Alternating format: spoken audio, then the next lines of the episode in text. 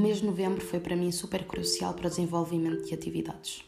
Fizemos jogos de improvisação que no grupo sénior gerava sempre algum tipo de conflito.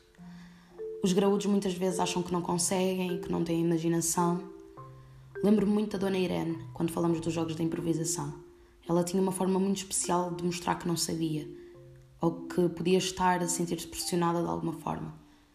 Não que a estivéssemos a pressionar, nunca senti isso, mas há de facto pessoas mais sensíveis ao olhar do outro e que automaticamente se tornam mais vulneráveis. Podem até sentir-se julgadas, e este é um processo também ele difícil. Sinto que muitos dos membros ainda não encontraram o seu espaço e não sabem bem que pessoa podem ser e que podem de facto errar e aprender a errar. É uma geração que, com aquilo que eu fui aprendendo, teve que crescer muito rápido e havia limitações para tudo. Não é fácil. Não é fácil não ter medo de errar, mas este é um espaço seguro. É um espaço de aprendizagem, de criação e desenvolvimento, tanto artístico como pessoal. É um espaço de ligação. Fizemos jogos de concentração. Os jogos de concentração podem ser muito complicados. Ao longo das sessões, ao fazer outros exercícios, havia sempre interrupções.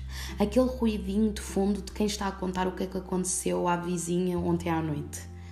E quebrar este ciclo é muito complicado, porque estas pessoas vêm para aqui para conviver, para ter companhia e não estão habituadas a serem estimuladas para a concentração, para o jogo, para a criação. E este cortar dos hábitos, estas interrupções, por vezes não é fácil, até nos apercebermos daquilo que é conveniente ou não. Estes jogos de concentração levam a uma panóplia de coisas que se pode referir acerca do grupo.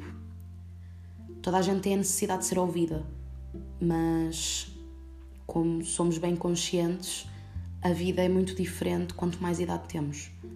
Há sempre muitos amigos por perto, quando somos jovens, o mundo é nosso e toda a gente vai ficar para sempre. E conforme o tempo vai escasseando das nossas mãos, apercebemos que as pessoas também ficam escassas. Menos ouvidos para nos ouvir, menos com quem nos divertir, menos, menos, menos. Mas eu não vou ser assim quando chegar àquela idade. Dizem todos o mesmo. Mas a verdade é que há padrões que vão continuar a existir e é como a vida se desenrola. Mas há coisas que mudam, claro que sim. As gerações recolhem valores diferentes e cada pessoa, como individual, também o faz. Eu quero ser ouvida, mas também quero ouvir. Eu quero ouvir, mas também quero ser ouvida. Não nos vamos sobrepor. Nenhuma história é melhor do que a de ninguém e, na minha perspectiva, problemas são problemas e não há forma de um pesar mais do que o outro. Digo que a importância que alguém possa dar a um problema pode não ser a mesma que a outra dá ao mesmo problema. Portanto, se problemas não são comparáveis, porque depende de pessoa para pessoa e de como cada um encara a vida, porque haveríamos de tentar sobrepor a nossa palavra ao outro. Ambas são válidas e merecidas de se ouvir. Penso que nesse aspecto seja necessário descobrir formas de despertar esta lógica. Não vamos conseguir mudar uma geração, é impossível, mas é possível sim plantar algumas sementes novas, mesmo que o terreno não pegue à primeira, nem à segunda, nem à terceira. Plantar dá trabalho, mas é muito bonito o fruto que se colhe. Palavra-chave: paciência.